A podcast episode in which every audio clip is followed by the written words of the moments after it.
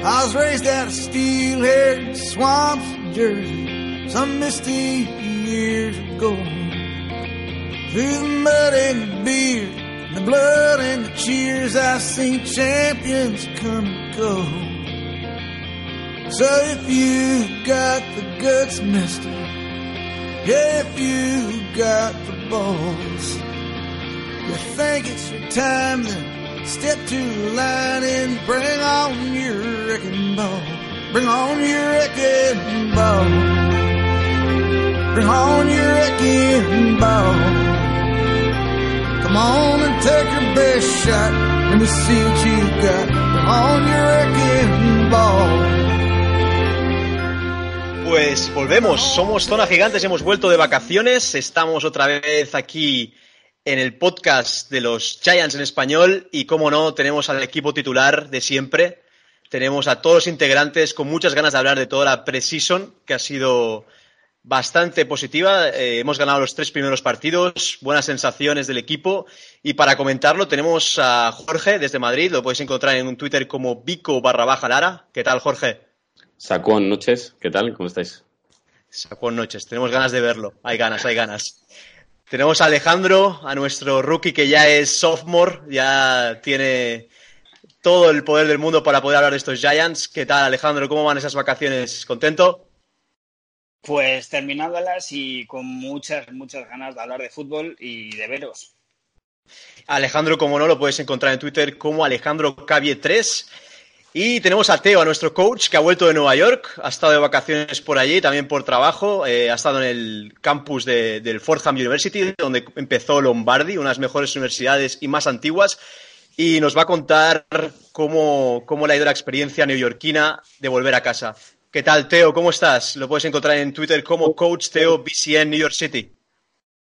Thank you, brother. Saludos. Aquí todavía peleándome el jet lag de Nueva York pero como todos vosotros, ansioso para ver que hasta ahora cómo, cómo vemos esta, esta pretemporada. Fantástico. Bueno, decir que ya ha presentado todo el, toda la familia de Zona Gigantes, eh, deciros que también nos, nos podéis escuchar en eh, Spanish Bowl Radio y también podéis leer nuestros artículos. Hace poco Alejandro ha hecho un artículo sobre, la, sobre Daniel Jones y bueno, ahora estoy preparando yo personalmente un artículo sobre la línea ofensiva. Bueno, comentar los tres partidos que llevamos de pretemporada, New York Jets, eh, Chicago Bears y Bengals. Primer partido, la Snoopy Bowl, como le llama Teo, conseguimos ganar. Eh, la verdad es que ganar siempre al vecino de Nueva York es súper importante.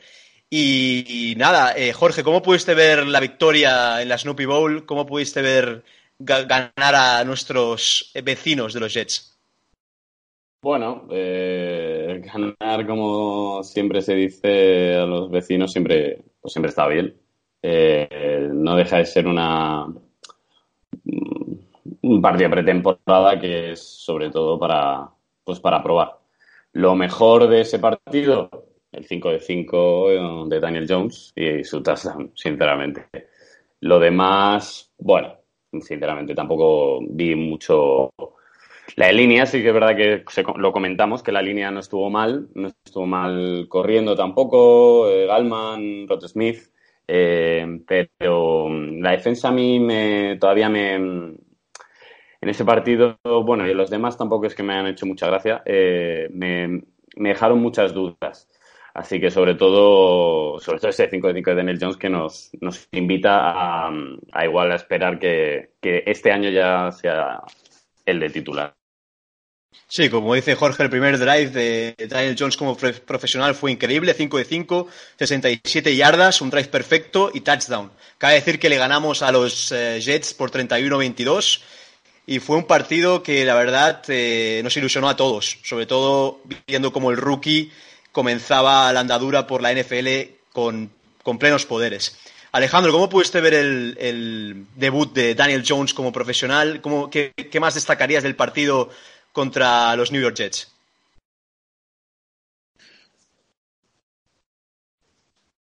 Pues bueno, como sabréis, tanto la gente que nos escucha como vosotros, soy un tío muy positivo. Y bueno, dentro de todo el show que se montó con la elección de Daniel, yo creo que algo tenían que ver ¿sabes? Algo de talento o algo especial tenían que ver a este chico para, para elegirle tan arriba. Y, joder, fue pisar el verde y demostrarlo. Sinceramente, como dice Jorge, ese partido fue el primero.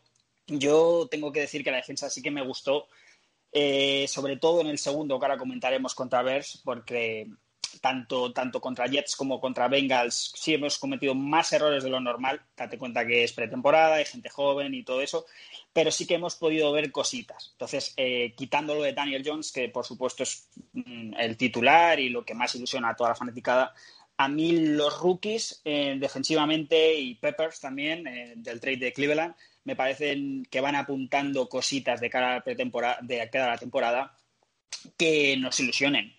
A mí personalmente creo que este año tenemos un roster bastante más amplio y si algo tengo que decir desde el primer partido, me he visto los tres, eh, es que los jóvenes, los jóvenes, como bien digo en el artículo que has mencionado antes, quieren, quieren el foco y no se esconden. No es un proceso largo que veas, está claro que, son rookies, pero, pero se les ve con hambre. Y el que más representa eso es Daniel. Eh, cualquiera de nosotros, yo creo que mentiría si dijera que pensaba este nivel de Daniel y sobre todo esa duda tan grande de si va a empezar o va a ser titular, porque está claro que la ruta a seguir no era esa.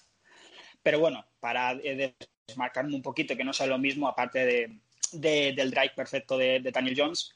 Eh, los rookies, eh, en concreto DeAndre Baker, que, ahora está lesionado, pero me gustó, tenía ya cositas que a mí ya me van apasionando. Bueno, cabe decir que es uno de los mejores debuts eh, en precision de cualquier quarterback. media NFL está haciendo eco del debut de, de, Daniel Jones, está sorprendiendo a muchos. Y Teo, ¿tú cómo pudiste verlo como neoyorquino, el, el derby de Nueva York? No te que me quedes dormido, que sabemos que estás con el jet lag y es bastante duro. sí, sí, sí. No, aquí estoy con vosotros. Y, estoy de acuerdo con, con, bastante lo que han, comentado Jorge y, Alejandro. Si, si, miramos a ese primer partido, que ahí se comenzó a ver el cambio de la opinión, the narrative, como se dice en inglés, de, de Danny Dimes y de, Daniel Jones, y, comienza ese apodo de él, claro, de, de, Danny Darts, Danny Dimes, a donde lo, lo que lo quieren pupu la su actuación es que no, que es, es preseason, que es muy vanilla, que es contra los backups o lo que sea, pero en fin, el chico demuestra lo que yo creo que los gigantes Um, y, varios otros equipos de la NFL, seguramente, no que lo digan o no, um, se podía ver del chico, del chico que, que, que, tiene sus maneras, tiene el tamaño, tiene el skill set um, para poder demostrar que, que, que, puede ser un jugador titular de, de bastante calidad en la NFL. Eh, su accuracy, su precisión en sus pasos, lo pudimos ver todo. Mal backups o lo que sea, recordar que que los defensivos también tratando de ganar una posición de, de la NFL. Estamos hablando que chicos que, que por su talento, eh, backups o titulares o lo que sea, um, han sido invitados a un campamento de la NFL, que ya en eso um, dice mucho. Y el chico demostró ciertas aptitudes en el primer partido. Una actuación muy corta por lo de los relámpagos, la, tormenta eléctrica, um, que después continuó en el segundo partido, el que ellos pude estar ahí en, contra los Chicago Bears, donde también um, fue bastante preciso, mejoró, empezó a hacer ciertas cosas a lo mejor. Um, se le vio lo que yo creo que también sí es algo que como novato, como rookie que es, sí tiene que empezar poco a poco a mejorar, que es proteger el balón.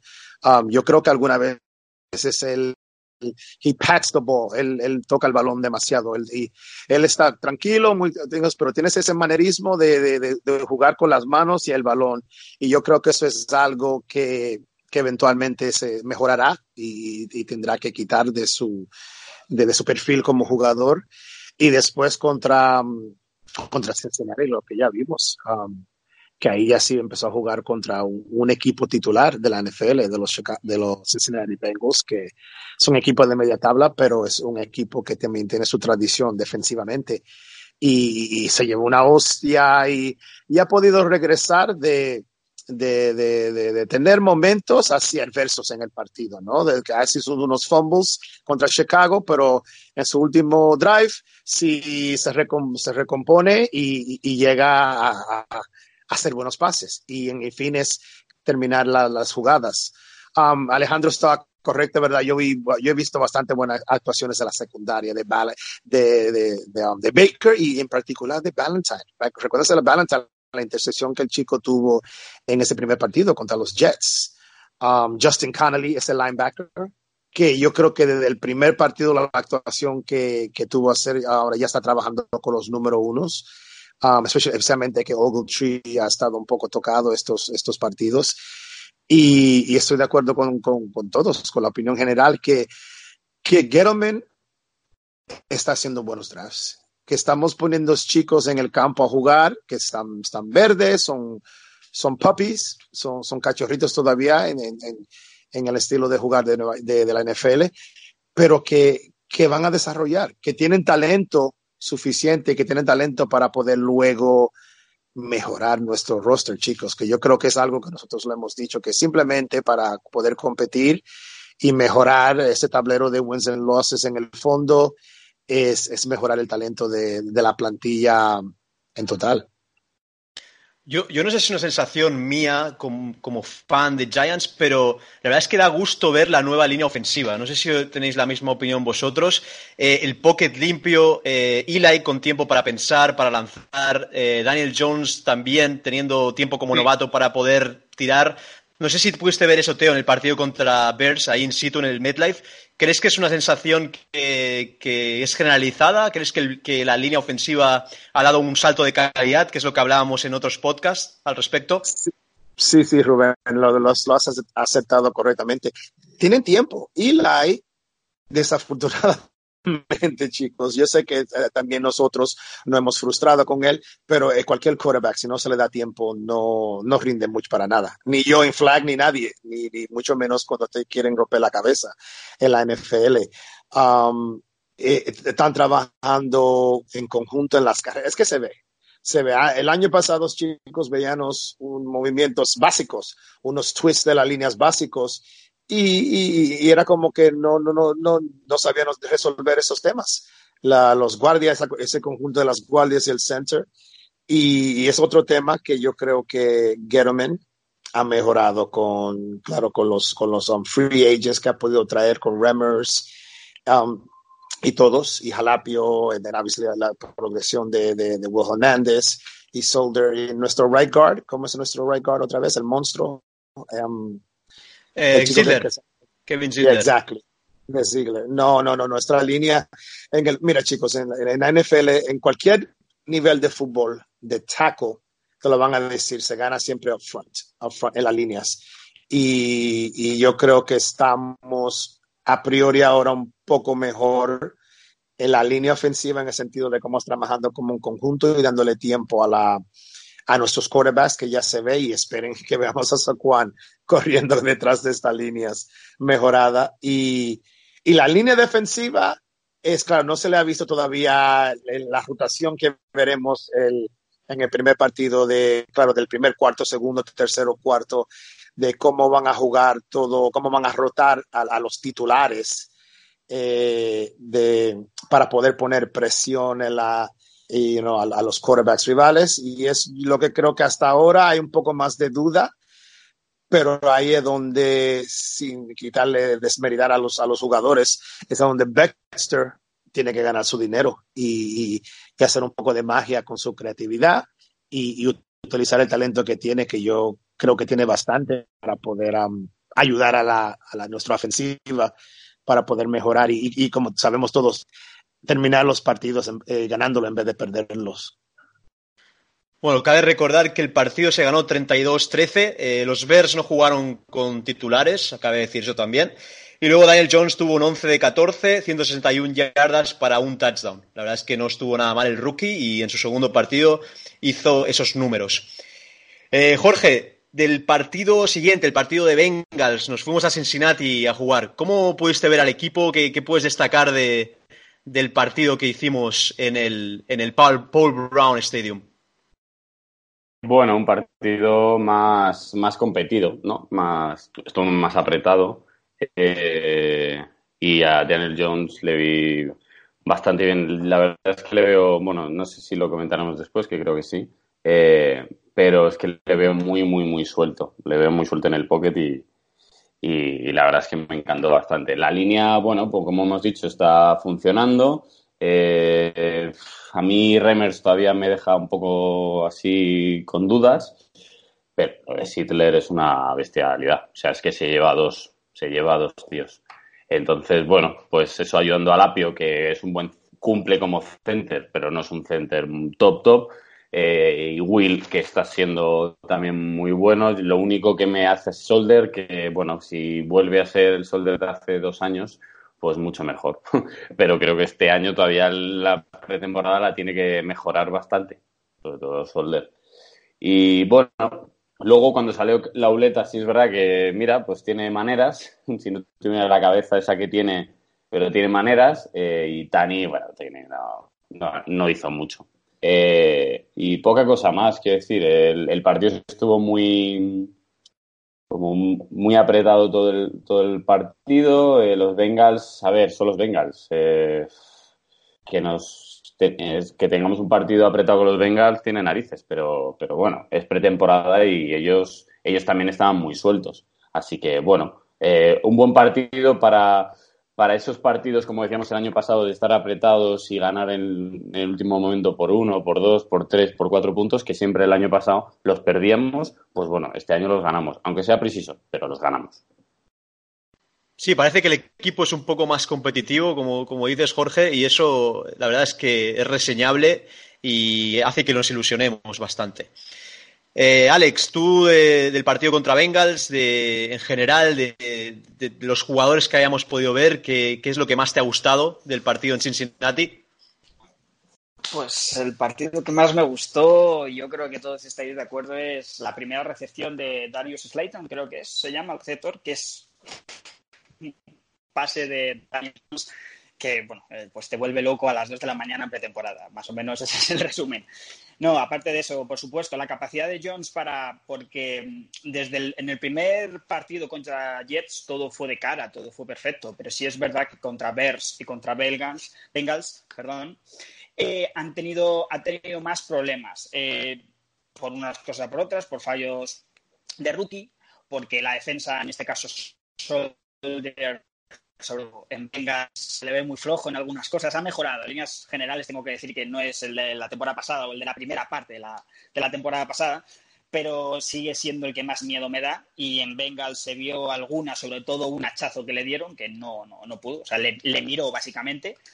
Pero bueno, quitando lo que quiere decir es que Daniel Jones eh, en los tres partidos, eh, cuando no le daban las cosas bien, sale y da un paso hacia adelante. Y creo que eso cuesta dinero. Eso en esta liga hay que pagarlo y, si no, encontrarlo. Y en este caso creo que hemos encontrado un tío, un chico que, vale dinero, porque tiene precisión, tiene una mecánica rápida, tiene físico y sobre todo tiene, tiene una capacidad para, para, cuando las cosas están ya en... La tienes que acertar sí o sí, que al menos de momento, por supuesto, es pretemporada y lleva, lo tenía por aquí, en un total de 25 de 30 y 369 yardas con dos anotaciones.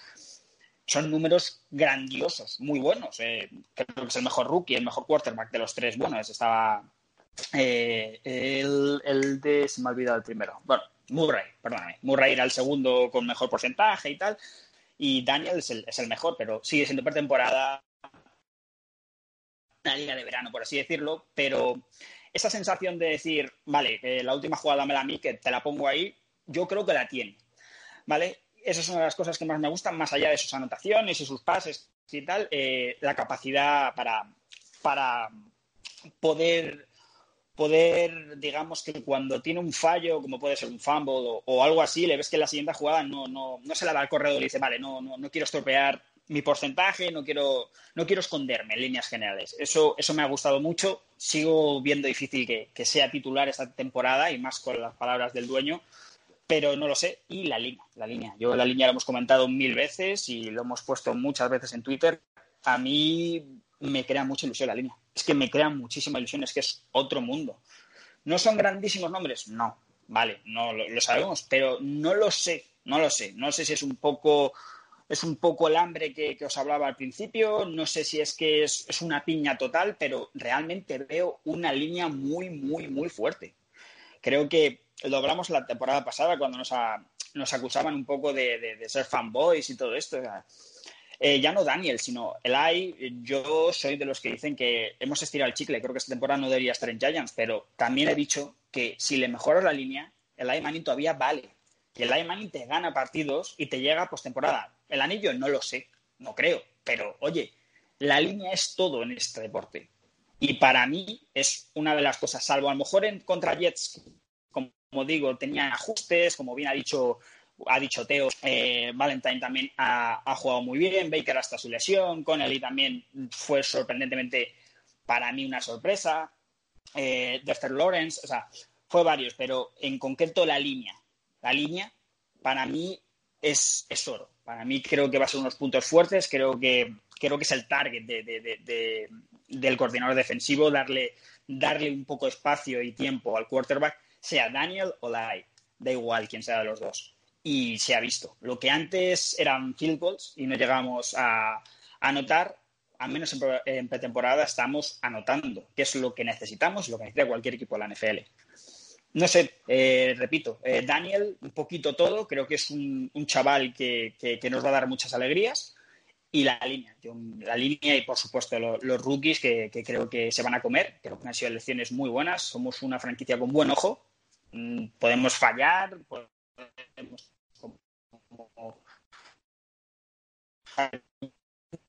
fino y que hemos hecho buena selección. Línea de la pretemporada para mí.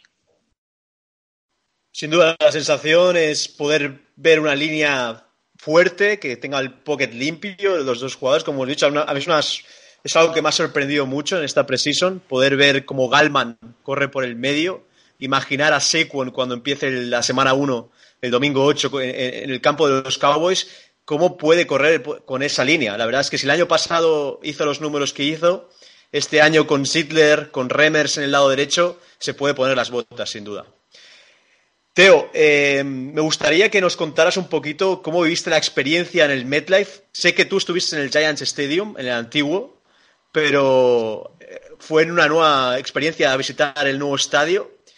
¿Y cómo, cómo viste al público? ¿Lo ves ilusionado a, nuestro público del MetLife con, con, el equipo? Sí, pues mira, yo primero comenzaré con, la experiencia en total, en general, de primero de cómo llegar al campo. Y, y, a, todos los, a todos nuestros seguidores o fanáticos de los, de los New York Giants, eh, que, que, piensan ir a este nuevo estadio. Yo lo, lo, que mejor les recomendaría a todos para poder llegar lo más fácil o fácilmente al, al, al, al campo es, es, ir ahora por el metro. Antes era el bus o coger el tag. Era, era mucho más problemático con el, el, el, el nivel de, de, tráfico para poder llegar al, al estadio.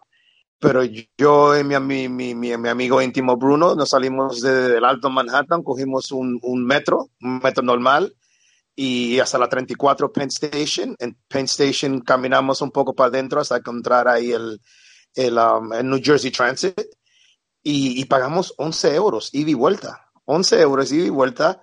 Se te mandan a la plataforma, a la plataforma 5, si me recuerdo, vas ahí, coges un shuttle train, que es, no, sé, ocho minutos como mucho. El primero es un ferrocarril que, y, y te sales en la parada de Secaucus, Secaucus, New Jersey. Y ahí después luego vas a donde es cuando tienes que entonces de pagar o, o validar tu, tu, boleto, tu, ticket y entras y coges lo que es, es un shuttle, porque ya tú ves la gente, lo, típico, ves todo el mundo y se anima porque ves todo el mundo, es como vas al Barça, cuando coges el metro en Barcelona, que, que ves todo el mundo vestido del Barça, ves todo el mundo vestido de los Giants, ves la familia siguiendo, ves los grupos de amigos, todo, todo el mundo, todo ahí eh, co compartiendo esta, ese, ese nervios de que vamos a ver a los gigantes jugar. Y, y es un shuttle que te lleva directamente directamente, no sé, creo que en 15, 20 minutos tops, estás ya llegando al play, ves, ves el estadio llegando desde que estás allá, sin tráfico, sin nada, todo bastante fácil, claro, en el sentido de simplemente dirigir la, la multitud de gentes que van. Um, son ferrocarriles bastante grandes y largos, doble decker de doble niveles, y llegas allá y sales, mucha seguridad, mucho todo, y, y estás en el estadio, en, en, si quieres estar, estar cinco minutos adentro, uh, um, estás en el estadio. Y yo lo encontré, yo creo que para mí fue lo, lo, lo, lo más fácil, la, menor, la manera más fácil que he podido llegar yo a, a ver el partido de los Giants. Ya estando allá, el estadio es impresionante, un estadio nuevo, uh, mucho aire abierto, aire libre. Uh, me impresionó bastante como el estadio de los, de los New York Yankees, ya es otro tema, porque también ahí yo flipé bastante con, con el Yankee Stadium, es una pasada. Y, y, es muy bien, no es como Yankee Stadium, que no hay un, no hay un mal asiento, donde quiera que yo creo que tú te sientes en el estadio, basta tener una buena, un buen nivel de ver el, de ver el partido. Nosotros, yo eh, a priori pedí así las, las entradas, que a mí me gusta ver los partidos de fútbol como coach de, de la end zone view, de detrás donde puedo ver, you know, claro, todo el movimiento, las posiciones. Lo veo ahí como un coach. y a mí eso me encantó un nivel más alto. Y, y yo vi familias, nos nacimos, ah, yo mi amigo nos nacimos a una, tenemos una familia al lado de un señor mayor así, no un chico como yo, que, que llevaba, su, llevaba a su niño, su niño, su primer partido, de, de, de niño tenía, no sé, ocho, como yo llevando al Arón, de ocho años, su primer partido a ver los Giants y, y, y, y, todo el mundo hablando de los Giants y, um, y hubo bastante um, eh, hubo bastante ánimo. La, el, el, público está animado a que fue un estadio claro un partido de pretemporada estaba solo medio lleno pero claro todos los fanáticos que, que llegaron a ir que aunque sean diehard Giants de, de, toda la vida o gentes como, como otra otra familia otra chica que iba con su hijo que eran de California que, que, no eran ni fanáticos de los Giants, de los 49ers, pero para poder, pero eran fanáticos del fútbol. Y ese día estaban vestidos de Giants y querían, y fueron a ver el partido y, y le encantó y le encontraron fácil. Um, so, en ese aspecto yo creo que, que a todo el mundo que, que, que, que piense que se le gustaría ver un partido, um, que es mucho más accesible, es, es, es bastante bien la experiencia. Y, y si estás ubicado en Manhattan, que, que, hay una forma bastante fácil de, de, cómo llegar al estadio cómodo. Y en vez de coger un taxi, porque yo creo que la experiencia total la, la, estás pillando desde que estás cogiendo el ferrocarril y ya estás compartiendo con todo el mundo que, que, que está yendo al partido. No es un tailgate, pero es un sentido de como un tailgate, de que todos estamos yendo y ya, y ya empiezas a hacer amistades, a hablar, mira, de tú eres, yo, mira, yo estoy de, yo soy eh, de Nueva York, pero estoy en Barcelona, y, y todo el mundo se empieza a hablar eh, sobre todos los motivos que, que le han atraído a ver a nuestros queridos gigantes. Sí, la verdad, como dice Teo, es una experiencia inolvidable. También cabe recordar que hay, una, hay un bar en la, en la estación que, donde puedes comenzar a hacer las primeras cervezas. Y luego, si es la regular season, eh, tienes la opción de hacer el tailgate, que, como he dicho en otros podcasts donde me han invitado, es una, es una experiencia que tenéis que vivir. Es una cosa que no tenemos en Europa y, sin duda, es súper importante. Bueno, deciros que hoy en Twitter, eh, nuestro Twitter, recordar que es Zona Gigantes, eh, arroba Zona Gigantes, eh, hemos, hemos dicho a nuestros oyentes y a nuestros amigos, colaboradores, que si querían eh, dejarnos una, una, pregunta. Y bueno, hemos tenido unas cuantas preguntas que ahora resolveremos aquí en el, en, el, en el programa y me gustaría que entre todos las desarrolláramos. La primera de las preguntas era la siguiente, nos la hacía Gerard, que Gerard es un, es un amigo de Zona Gigantes, la verdad es que nos, nos escucha desde Madrid, desde Majada Onda, desde aquí un saludo a Gerard. Nos decía lo siguiente, eh, una primera pregunta era, bueno, podéis encontrar Gerard en Twitter como Gerard barra baja 73 barra baja W, recordar que juega los Wildcats. Eh, está confirmado si TJ Jones, el dorsal 2 compartido con Rosas, cabe decir que hasta que no se haga el roster no tendrá el dorsal diferente a Rosas, seguramente el número 2 será para Aldrich Rosas, nuestro kicker, acabará haciendo roster. A mí me ha gustado mucho y le dejarían los 53 aunque fuera para Special Teams. Eh, Jorge, ¿cómo, ¿cómo crees que TJ Jones tiene opciones al haber firmado después de la lesión de Coleman. ¿Crees que es posible que haga el roster? Yo creo que sí. Vamos, a mí me ha dado muy buenas sensaciones. Es un chaval rápido, con buenas manos. Eh, no sé, me ha dado me ha dado buenas sensaciones. Ya sabemos que no, seguramente no sean súper crack de receptor y tal, pero me ha dado me ha dado ese feeling de jugador de equipo para, para algunas jugadas que, que dé la sorpresa y, y, ayudar al equipo que ser más el, la estrella, ¿no? Así que yo creo que sí, yo creo que se quedará. Yo, Alex, también, bueno, eh, Alejandro, ¿tú qué crees? Yo creo que sí también que, que conseguiremos hacer, el, hacer el, roster TJ Jones. No sé cómo lo ves. Justo, justo está hablando contigo. Yo no le he visto mucho. O sea, me, gusta más que, por ejemplo, Cody Latimore. O sea, me, gusta bastante más. Me parece que, para la tarea que tiene que rellenar roster y, completar, está muy bien es mejor eh, tener un, tío como Jones que, que Latimore en, el roster final, pero en líneas generales yo creo que de receptores se van a quedar ambos, o diría que a lo mejor. No lo sé, tengo bastantes dudas de, si se va a quedar al final. O sea, en mis sensaciones, por ejemplo, es lo que comenté contigo, Rubén, es que a mí sí me gusta, que como te digo, me gusta más que Latimore, que creo que es el que se va a quedar sí o sí pero no lo sé. No lo sé exactamente a la respuesta a Gerard o a cualquiera que me pregunte. En este tipo de decisiones, la verdad es que en muchas ocasiones no lo entiendo, porque visto lo visto de algunos jugadores,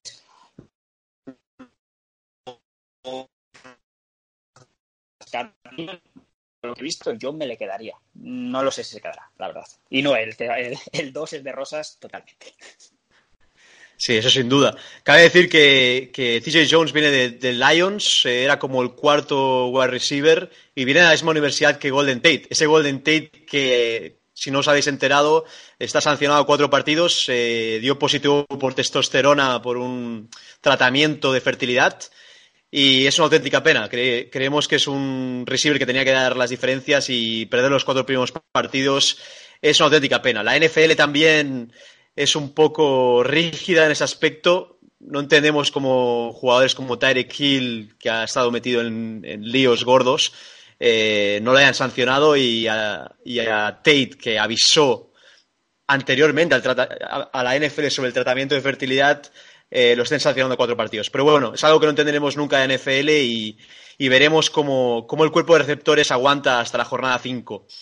Eh, Teo, ¿tú cómo viste a TJ Jones? Creo que, viste un touchdown en el partido contra Bears eh, a pase de Daniel Jones.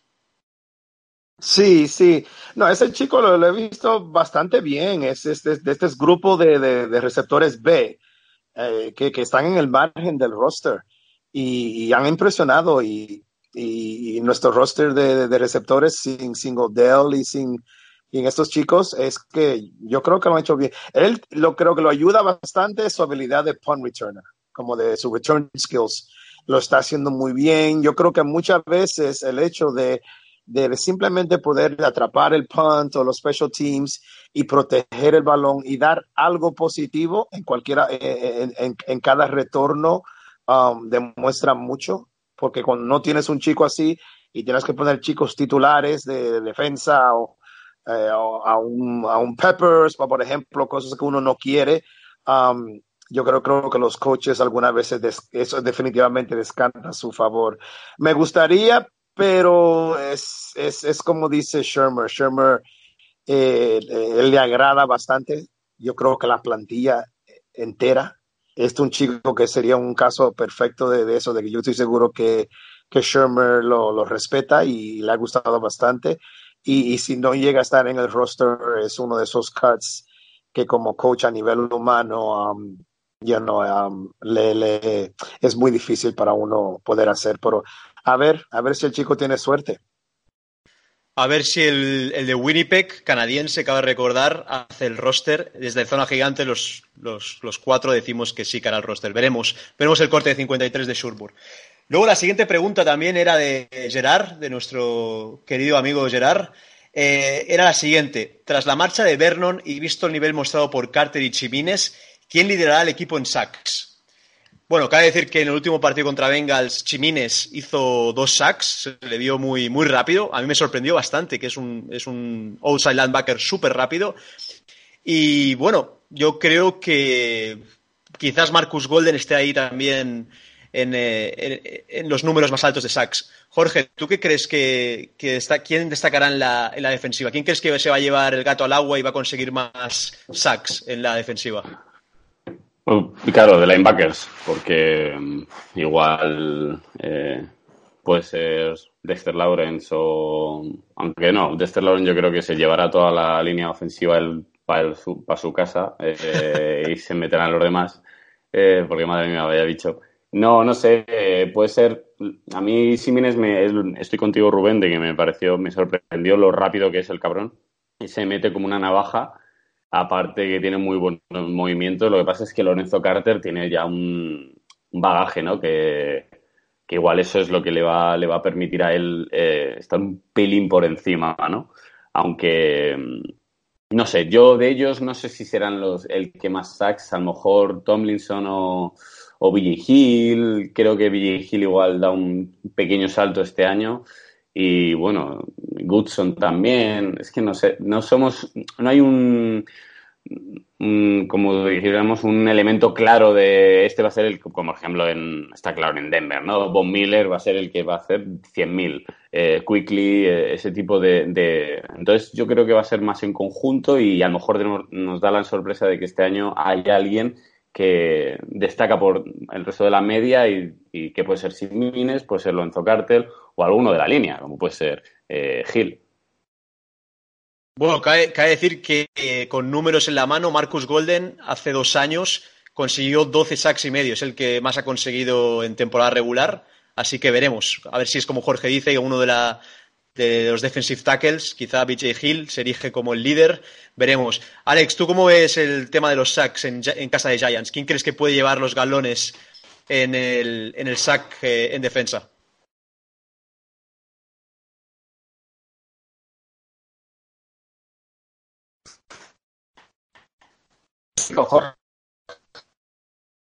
Un poco más figura donde está enfocarte. enfocarte eh, tengo muchas, muchas ganas y creo que esta temporada ser la definitiva para, para llegar al siguiente nivel. O sea, se la ha visto físicamente portentoso. No sé si la habréis podido ver, seguramente sí. Eh, ha cogido músculos, eh, las manos también, que era una cosa que el año pasado fallaba, tal es más rápido. Es verdad que en pretemporada tampoco, digamos que ha sido el destacado, pero creo que es pretemporada al fin y al cabo. Como dice Jorge, él ya no es un rookie, ¿vale? Sabe cómo, cómo funciona esto y creo que se ha preparado mentalmente y sobre todo físicamente para esta temporada. En líneas generales creo que va a ser Coral. Eh, me sorprendería que alguien se saliera a Sachs, pero si alguien me sorprendería no, perdóname, si alguien no me sorprendería sería Lorenzo Carter. Creo que es una elección, un robo, un pequeño robo del draft del año pasado y este año se va, se va a ver realmente su calidad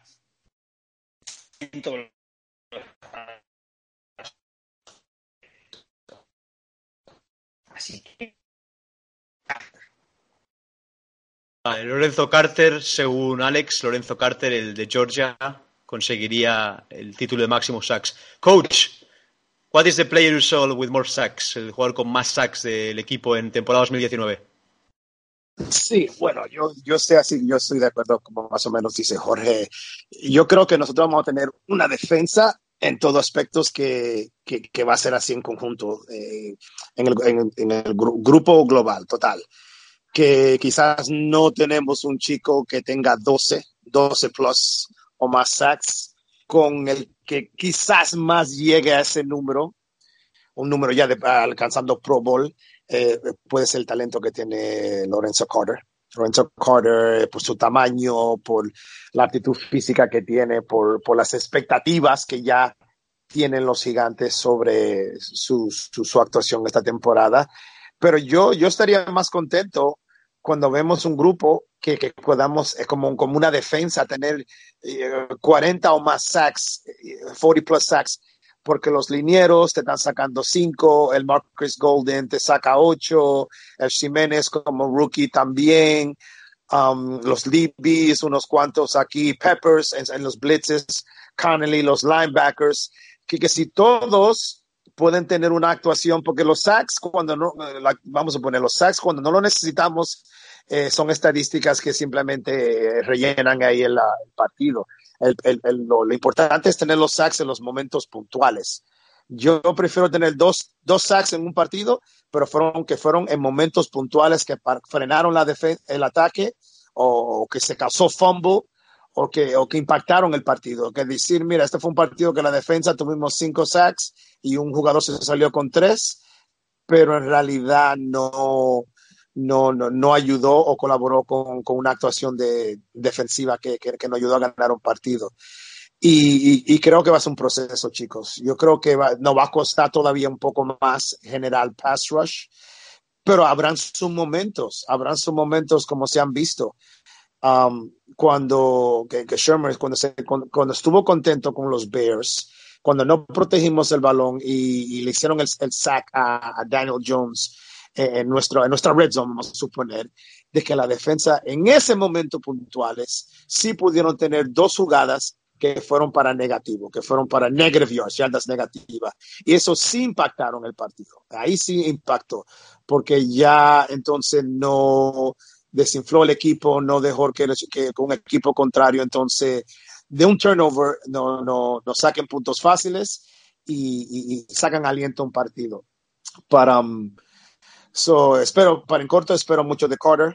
Yo creo que X-Men va, va, va, a decir mucho y, y, todos en conjunto. Y espero que, que podamos, es lo que comenté, tener 40 o más sacks de un grupo, de, de, de, de que el grupo defensivo estén todos um, sacando buenas actuaciones.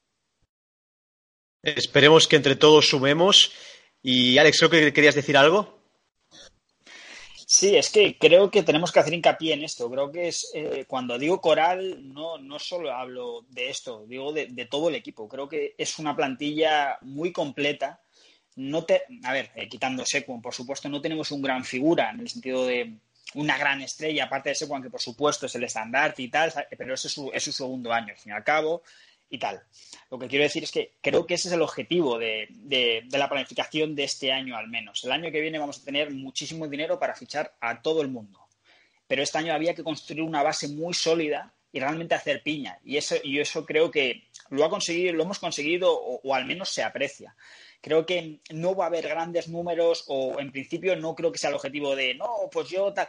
Creo que es ganar. Ganar en equipo y perder en equipo. Y creo que eso eh, lo he remarcado antes. Es una sensación que a mí al menos me ha dado la pretemporada, que por supuesto es pretemporada y cuando llega la temporada lleguen momentos difíciles que llegarán como cualquiera, veremos qué pasa.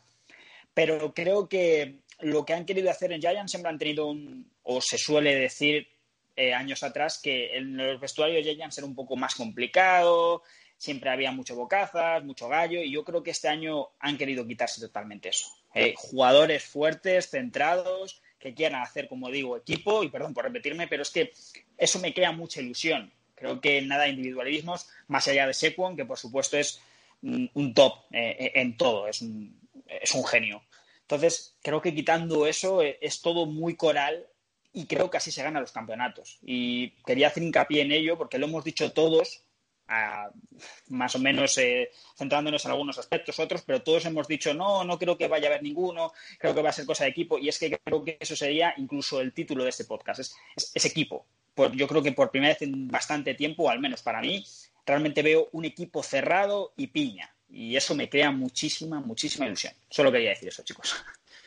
Sí, la verdad es que pudimos ver como Carlock, el, el linebacker que viene de la División 2, que es de Long Island, nativo, cuando hizo la intercepción en el partido, como cuando consiguió el, touchdown, se vio el vídeo de, del, del, locker, cómo el equipo eh, se alegraba mucho de que un jugador así consiguiera, consiguiera un touchdown, un, pick six, como le llaman los americanos.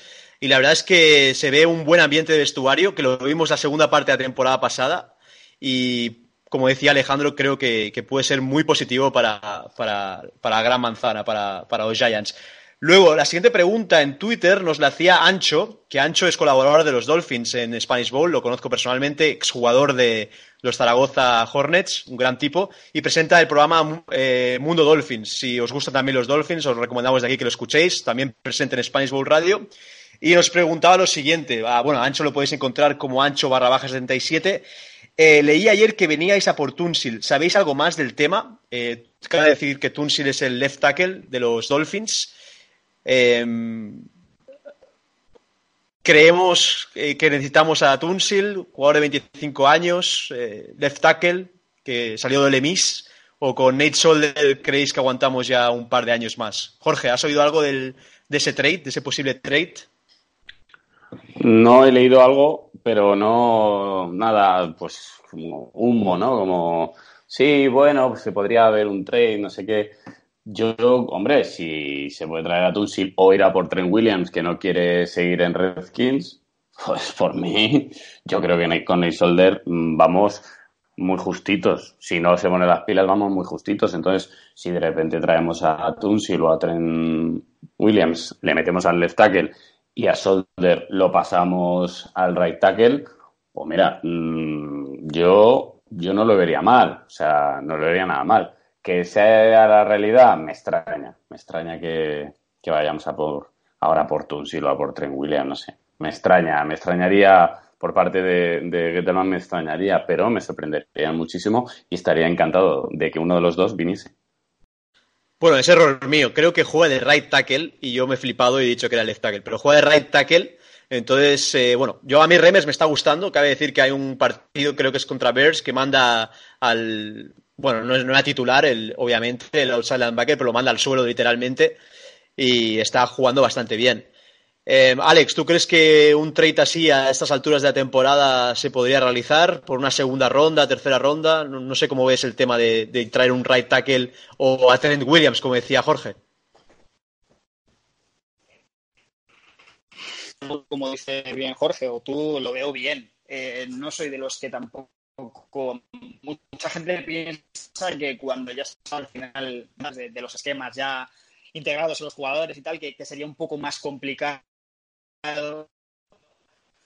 por eso de jugadas, esquema y tal. Pero no, pienso que si un tío, un jugador en este caso es bueno, siempre será bienvenido. Eso es lo que yo pienso. Lo que vaya, no creo ni que por parte de Dolphins o Redskins, eh, ni por parte de Giants. Creo que ahora mismo los equipos salvo en algún caso en concreto, y me cuesta, creo que van a tirar para adelante con lo que he tenido tiempo y minutos para ver qué tienen, qué no, seguramente haya dudas o no, pero van a confiar con lo que tienen. Y Giants es uno de ellos. Eh, como digo, lo había leído, sobre todo en Twitter, en el enlace, no lo había leído en ninguna página importante, que es de donde realmente me fío, pero fijas o, si lo buscáis, cualquiera que nos escuche en Twitter o lo mira en Google, eh, la mayoría de los comentarios, reseñas, este tipo de cosas, nadie realmente cree eh, el trade. Eh, que, lo queremos por parte sobre todo de Giants, sí, contra más talento mejor, pero creo que es más humo y más prensa en líneas generales ahora que estamos en ese tramo en el que queda un partido y ya para gestionar, pero más bien de cara al Internet que a la, realidad. Creo que los entrenadores han visto lo que tienen y más convencidos o menos convencidos van a tirar adelante. No creo que vaya a haber trade. Me sorprendería. Y más sabiendo que la línea ya tiene la química entre ellos, ya están rodados de varias semanas de training camp, habiendo jugado juntos. Yo personalmente creo que a estas alturas de temporada es un poco arriesgado traer un jugador que no conoces personalmente y no sabes si realmente eh, va a tener la química con el Word o con el jugador que, con el que le toque hacer la, línea. La siguiente pregunta eh, la hacía Miguel Terrón, gran aficionado de Browns en, Twitter, y que lo podéis seguir en Twitter como de Rookie Brown. Decía lo siguiente: Hola, ¿qué diferencias veis entre el juego de Jones y el de Eli? En el aspecto fandom, no sé si es algo que tocaréis, ¿Por qué alguien debería de seguir a los Giants? Bueno, buena pregunta. ¿Por qué seguimos a los Giants? Bueno, creo que cada uno tiene su propia historia, pero ahí, ahí, te contestaremos, Miguel. Ah, Manuel, perdón. Y luego, ¿cuál creéis que es la mejor manera de ayudar a otros a que sigan este deporte? Coach, eh, primera pregunta que hacía. ¿qué diferencias veis entre el juego de Jones y el de Eli? Tú como coach, ¿qué diferencia ves entre el quarterback novato y el, y el otro? Bueno, Daniel Jones ahora en, principio se la ve lo positivo y las cosas que, que quizás no, no, no, le alcanza a Eli todavía. Eh, a, nivel, claro, ese es un chico bastante atlético ahora. Um, tiene habilidades de... Se, se, se, nota ya simplemente viéndolo moverse. Se, está, se puede mover ahora. Hay una dinámica diferente por la juventud que tiene y, y por el, el, el, físico, el espécimen físico que lo es, que es lo que lo hizo un top 10 pick. Eh, es un chico grande, es un chico alto, tiene buen brazo, aunque le, le, le quitaban, le querían quitar ese, eh, esa habilidad de que, que, que, no tenía un brazo bastante fuerte. Y la a priori nunca ha sido un jugador de esos de, de brazos súper fuerte, pero sí, sí, sí ha sido más preciso y, y las jugadas de play action, que yo creo que Daniel sí lo está haciendo muy bien. Y lo que yo creo que mejor ha demostrado que, que, lo que yo creo que, que más calla un poco de, los, de, de, la crítica que hubo contra él es que sí tiene un brazo fuerte. Y no es que solo tenga un brazo fuerte, el Josh Allen tiene un brazo fuerte, eh, el Mahomes, todos en, el fondo, pero que es, que es preciso en el pase fuerte, paso, pase largo. Que, que, es que lo ponen a donde solamente tu receptor o tus receptores altos, como Latimer, por ejemplo, un receptor de, de casi dos metros, de, de 1,90, que están corriendo y se la ponen en una posición a 40, casi 50 yardas eh, de, de, downfield y, y, que puedan hacer jugadas. Um, obviamente, lo que a Daniel, por lo más que nos gustaría y por lo que yo más creo que, que lo mejor para él es que, que, que comience la temporada y que dura lo más en la temporada, simplemente mirando y observando y que Eli con, con esta protección de la, de la línea que, que, puede um, él ahora beneficiar. Es, es todo lo que él hace, es todo en el sentido de la visión del juego, los audibles, los, los, los cambios de cobertura, los game planning. Los equipos hasta ahora no están game planning contra Daniel Jones. Y, es lo que no, por eso, por esa misma razón, no, no, no, no creo que es, sería lo mejor para él. De que pueda suceder eh, durante la temporada porque le sucede algo a Eli, o Eli por sí mismo no juegue bien y ya físicamente no pueda hacer cosas que, el equipo necesite para poder darle la mejor oportunidad de ganar. Entonces el chico, obviamente, siendo un pick de primera ronda, um, podrá ver el campo. Y, y, se harán las cosas que el chico pueda hacer bien. You know, um, Shermer, si, si, si, nos fijamos, chicos, al final todavía no, no, no han dado a, a, a, gotas, a pocas gotas, lo que el chico puede hacer. El chico ha hecho una bootleg la temporada entera. No ha hecho un zone read y se ha quedado con la, la pelota, el balón y ha corrido con ella. Esto en realidad hemos, visto, hemos visto muy poco de, eh, de, de, lo que el chico sí puede hacer y, y mira como todavía no ha encantado mucho lo que ha podido hacer. Pero para mí, en mi opinión, Eli es que todavía ahora no da la, la mejor opción comenzando la temporada y, siguiendo en adelante. Y, espero por él y por nosotros de que pueda tener una gran temporada y, y así eh, sea ese último sello de que él tenga de su, de su carrera en Nueva York. Bueno, siguiendo la contestación de, de Teo, eh, el gran Alberto Zaragoza, que lo podéis escuchar ahora en La Guarida, es uno de los mejores podcasters aquí en este país, nos decía lo siguiente, que tiene mucho que ver con lo que ha contestado Teo. Bueno, Alberto Zaragoza lo podéis seguir como Albert Tigues, es un, es un podcaster muy seguido en, en España. ¿Quién debería comenzar jugando la primera semana? ¿La leyenda o el heredero? La pretemporada de Jones me recuerda a la de Prescott y si consigue mantener este momentum, cuidado. Eh, Jorge, ¿quién crees que debe empezar la temporada? Creo que lo hemos hablado en el antiguo, en el podcast anterior, pero viendo la preseason, ¿quién, ¿quién crees personalmente que debe empezar el año? A ver, la teoría dice que debería empezar Eli para que el chaval lo viese todo, estuviese ahí en el banquillo fijándose y estudiando y no sé qué y no sé cuántos. Pero es que se mueve muy bien. Es que es lo que más me ha sorprendido a mí y es lo que he dicho en, el, en, Twitter. Se mueve muy bien dentro del pocket y vamos a tener defensas muy duras y se va y la línea, aunque sea una buena línea, no te cubre todo el año y, se, y va a haber algún escape y se va a tener que escapar. Y Lai no está, no está para escaparse, ya lo vimos en ese intento de bloqueo que casi se cae el pobre. Pero es verdad, pero, pero porque tiene una, ya una edad y es... Vamos a ver, estoy hablando de Eli como de Rotlisberger, como de Brice, o sea...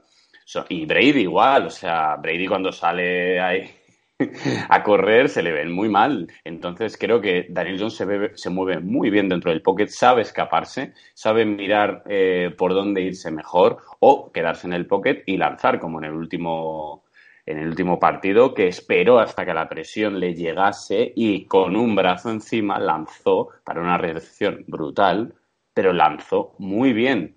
Entonces, yo, yo pondría a Daniel Jones, que igual me dicen, wow, he flipado, no sé qué, no sé cuánto, tal, tal. Bueno, yo pondría a Daniel Jones y se acabó. Ese es mi chico. Fantástico, Jorge. Ahí mojándote y poniendo a Daniel de principio, a Danny Dimes, como le llaman en Nueva York. DJ, veremos, veremos. Eh, Alex, ¿tú quién pondrías de, principio? ¿Quién crees que debe comenzar la temporada en el campo de los Cowboys? Bueno, primero, y perdóname, quiero contestar a la primera. Eh, es muy simple. Para mí, lo más diferencial entre Jones y, y, Manning es que es el físico. Creo que Manning nunca ha tenido el físico que, que tiene Daniel ahora, ni cuando era joven, ni nunca, realmente. Y, pero creo que tienen la misma capacidad, la misma capacidad en los momentos críticos, o al menos lo que hemos podido ver de Daniel eh, es lo que, lo que yo percibo de él. Pero físicamente es lo que más puedo separar, porque los que luego hasta hablando se parecen. Son, casi dos gotas de agua, por así decirlo. ¿Y quién pondría de titular? Por supuesto que el Alemán. Pero realmente lo poco porque creo que como una pretemporada que haya hecho sigue siendo pretemporada y aún así ha tenido, ha tenido momentos que, pues, que se le ven, que, que, eso es nuevo, es un chico que tiene talento, pero es nuevo, es un rookie, ¿entiendes?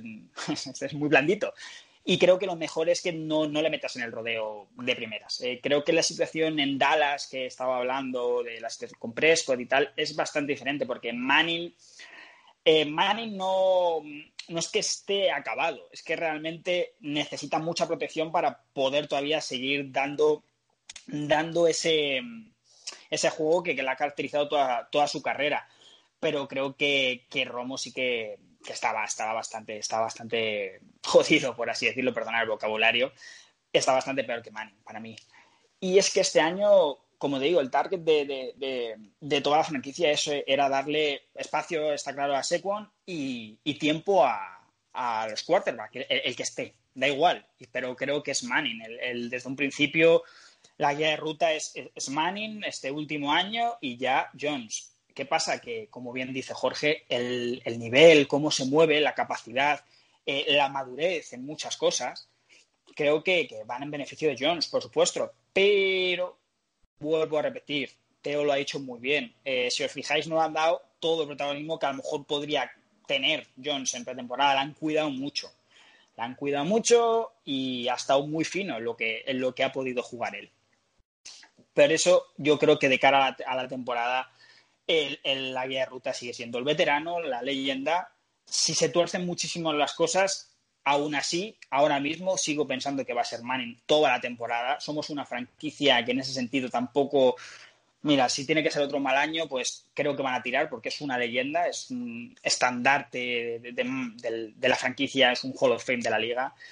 Y me costaría mucho, aunque se torcieran las cosas, que pusieran a Jones este año. Personalmente me encanta ver Jones, pero creo y yo pondría personalmente a Manning. Rubén, para interjectar un poco con lo que dijo Jorge, es que estoy de, lo entiendo perfectamente, porque Daniel lo que tiene, chicos, es, no sé si vosotros, vosotros o los otros seguidores lo ven igual, uno lo quiere ver jugar. El chico, aunque ha sido a pocas gotas y, y, la poca actuación que ha tenido, uno lo tiene, tiene ese it, tiene ese factor de que uno lo quiere ver jugar, quiere ver más drives, mejor, peor, um, lo, lo quiere, uno quiere verlo jugar más y lo entiendo perfectamente a Jorge que que, que si, tuvieran, si estuviéramos jodidos en la posición de quarterback, Daniel Jones es un jugador que ha, que ha demostrado que se pudiera comenzar en primera ronda y claro, iba a ser una temporada de que se va poco a poco a, a ver cómo se desarrolla y, y, el equipo tirar de él, pero um, y ella es muy es, tiene eso dinámico. El jugador, el, uno, uno quiere ver lo que el chico puede hacer.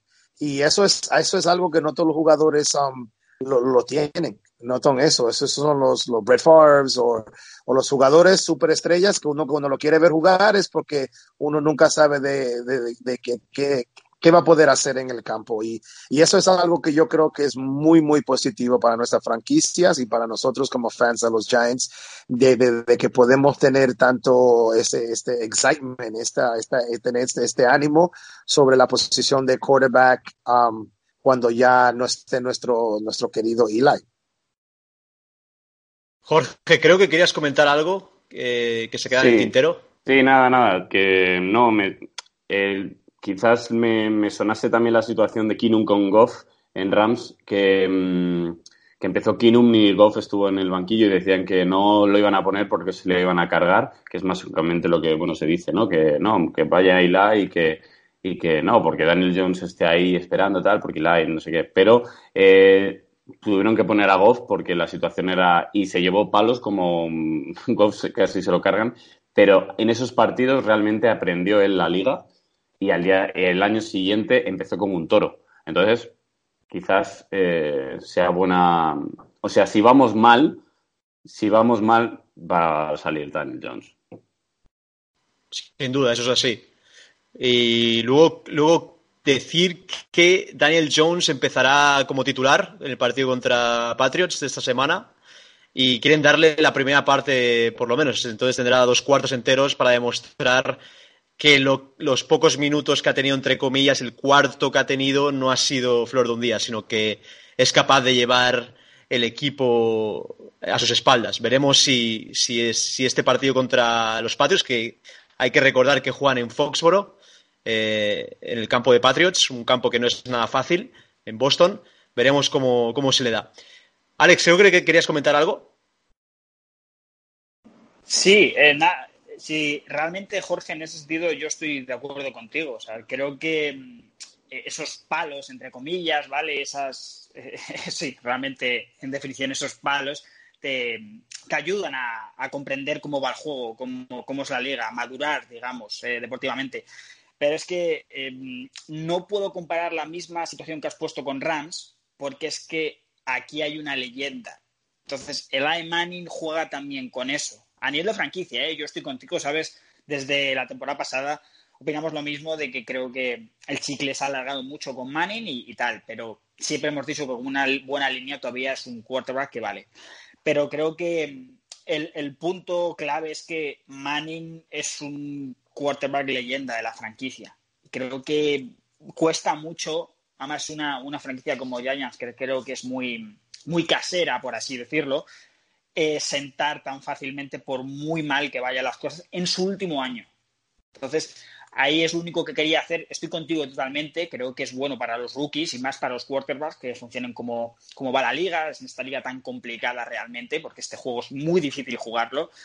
Pero creo que Manning es, es tan grande o es tan.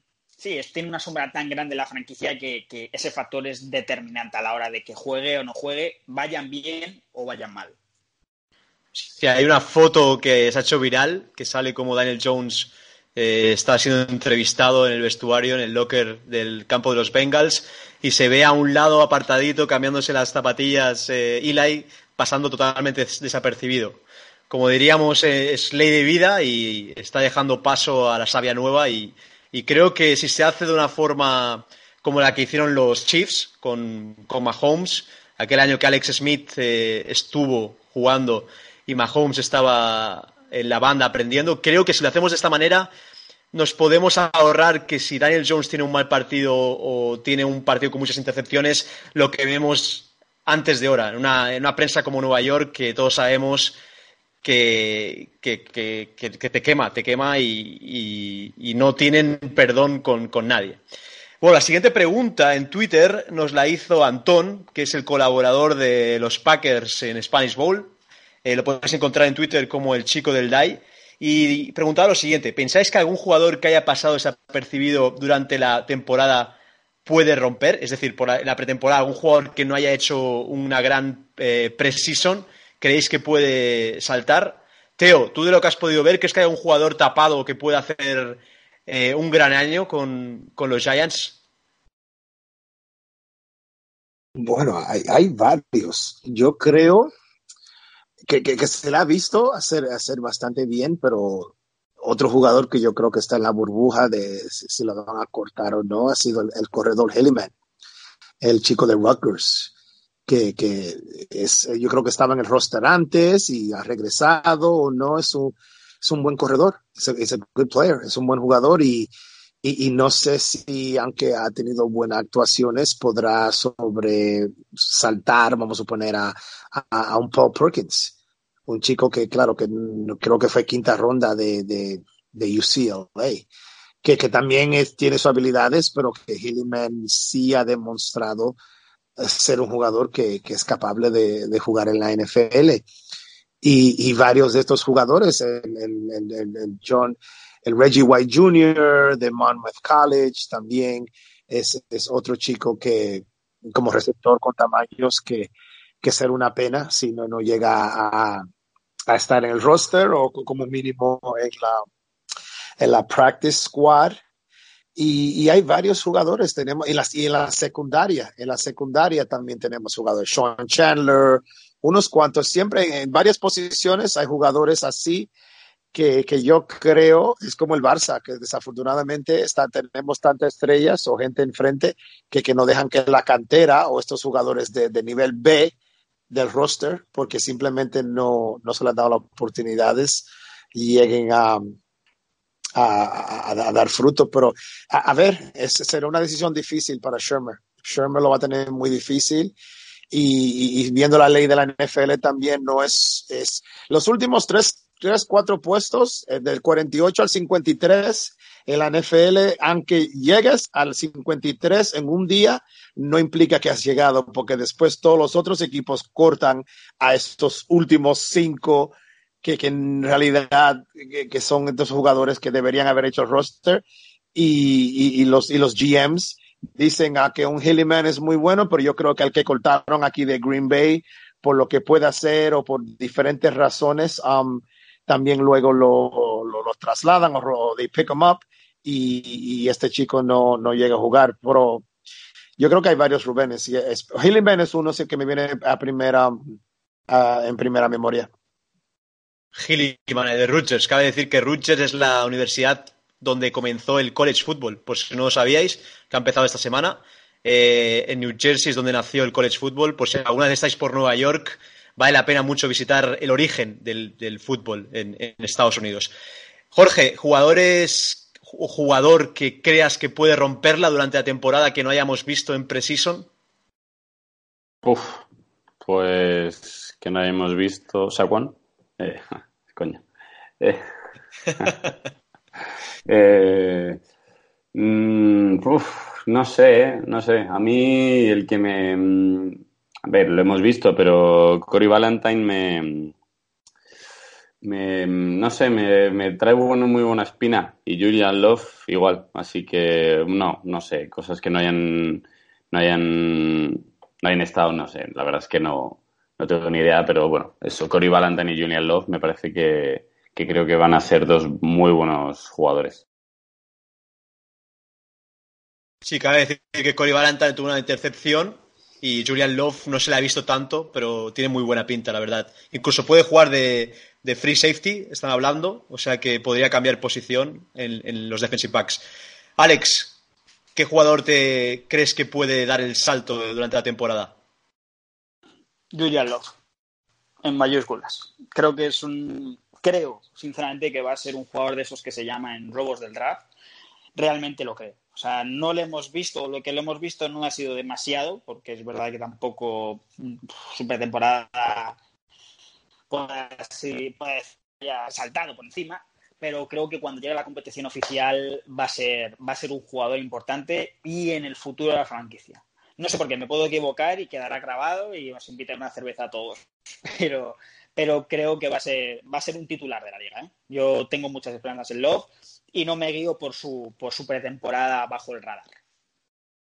Sí, aparte se le ve un buen chaval, eh, salido de Notre Dame, se le ve un tío centrado, J-Love, como le llaman ya los compañeros. Veremos a ver cómo sale el defensive back de, salido de Notre Dame. La verdad es que en cuarta ronda mucha gente nos lo ha comentado en el mundo NFL que, que es un auténtico robo y ojalá sea un, cornerback o free safety, como decíamos, para, para muchos años. Luego, la última pregunta que hemos recibido en Twitter la ha hecho Luis Antolín, que lo podéis encontrar en el podcast Los Reservas, en el cual tuve el placer de estar invitado. Desde aquí, gracias, Luis. Y lo podéis encontrar en Twitter como Luisote1964. Cabe decir que Luis es fan de Bears, por si queréis seguirlo. Y nos decía lo siguiente, bueno, nos preguntaba, después de una buena preseason, ¿cuál creéis que es el techo real de este equipo este año? Y os tiene más ilusionados que la preseason anterior. Es decir, esta preseason yo creo que está siendo mucho más positiva que la anterior, si, si, cabe. ¿Y cuál es el techo? Eh, Teo, ¿cuál crees que es el techo de nuestros Giants en la temporada 2019? ¿Qué crees que, podemos hacer este año? Bueno, después de esta pretemporada que yo creo que ha demostrado más la calidad de nuestro draft y, y el, el, compañerismo que hay, la buena piña que se está viendo en el equipo. Si antes nosotros pensábamos que ya una mejora era siete, ocho victorias, um, honestamente, chicos, ahora yo creo que todavía si, si todo sale bien en a perfect world, en un mundo perfecto y ideal, um, 9, 10 victorias, chicos. 9, 10 victorias.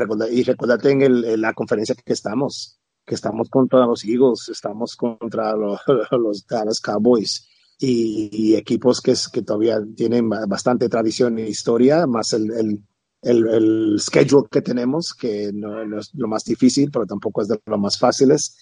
Pero es, yo me gustaría pensar 9, 10 victorias, chicos, es lo que se merece un Eli Manning, es, es el potencial que tiene un, un Saquon Barkley.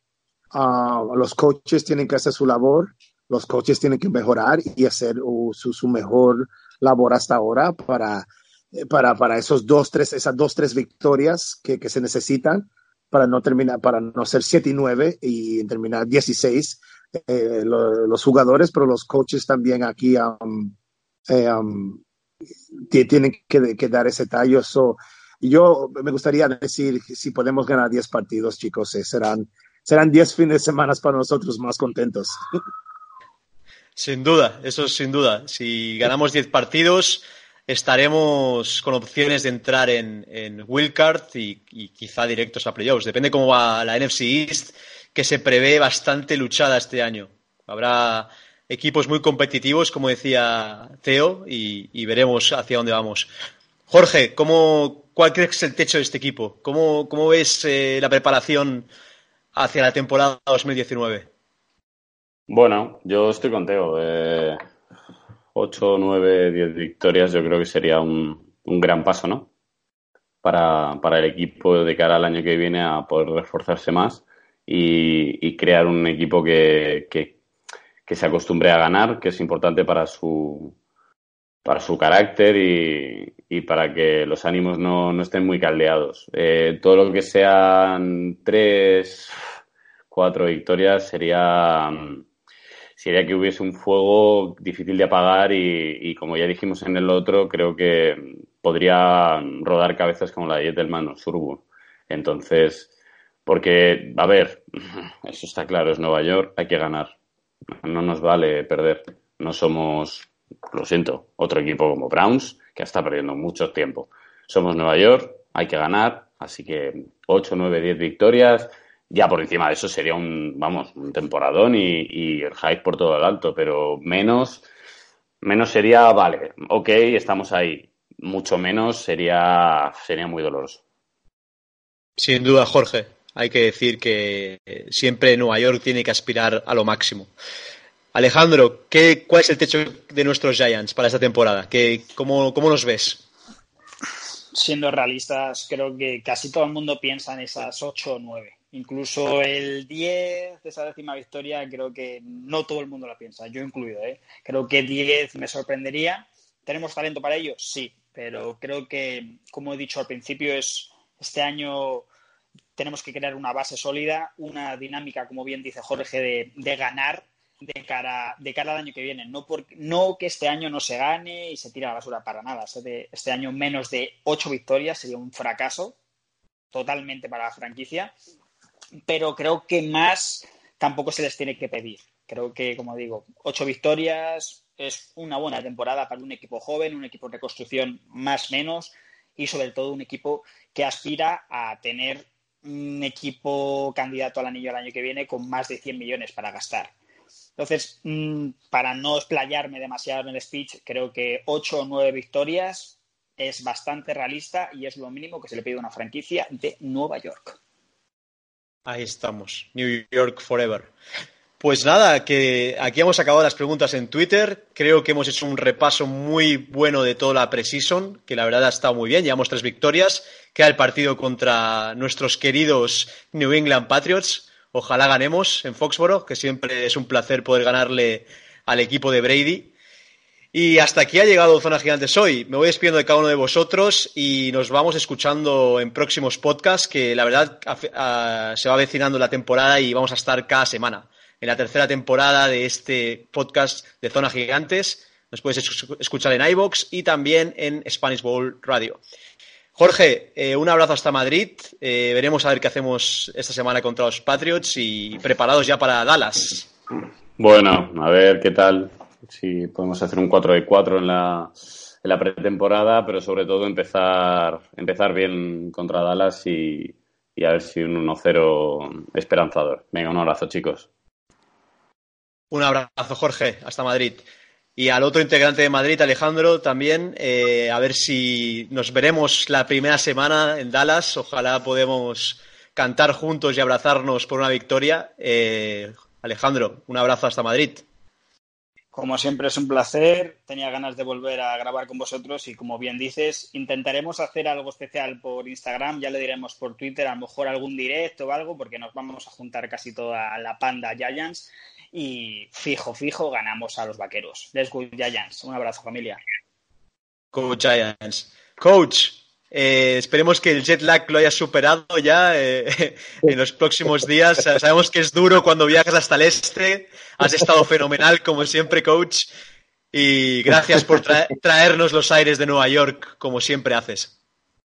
gracias a, ti, Rubén, a los chicos, a Jorge y a Alex, que lo estamos esperando uh, aquí bastante ansioso para compartir ahí nuestra, nuestra pachanga en el loft de Rubén y, poder ver ese primer partido contra los, los Dallas Cowboys y, salir con nuestra primera victoria. Y buen trabajo todos, ¿vale? Venga, merci.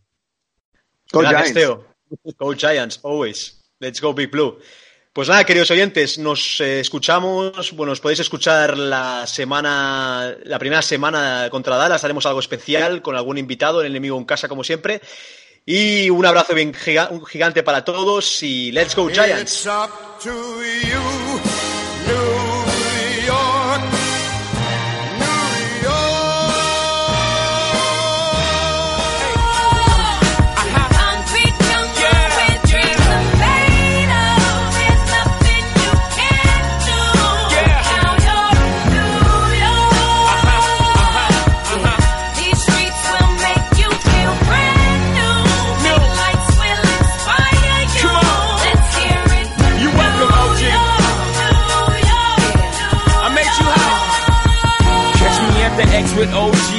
Yankee game. That made the Yankee hat more famous than the Yankee can. You should know I bleed blue, but I ain't a crypto. But I got a gang of walking with my click though. Welcome to the melting pot. Corners where we selling Africa been by the home of the hip hop. Yellow cap, gypsy cap, dollar cap, holla back. For foreigners, it ain't fair. They act like they forgot how to act. Eight million stories out there in the naked city. It's a pity half of y'all won't make it. Me, I got a plug special ed, I got it made. If Jesus paying LeBron, I'm paying Dwayne Wade. Three dice CeeLo, three card Marley. Labor Day parade, rest in peace, Bob Marley. Statue of Long live the World Trade, long live the King, yo. I'm from the Empire State.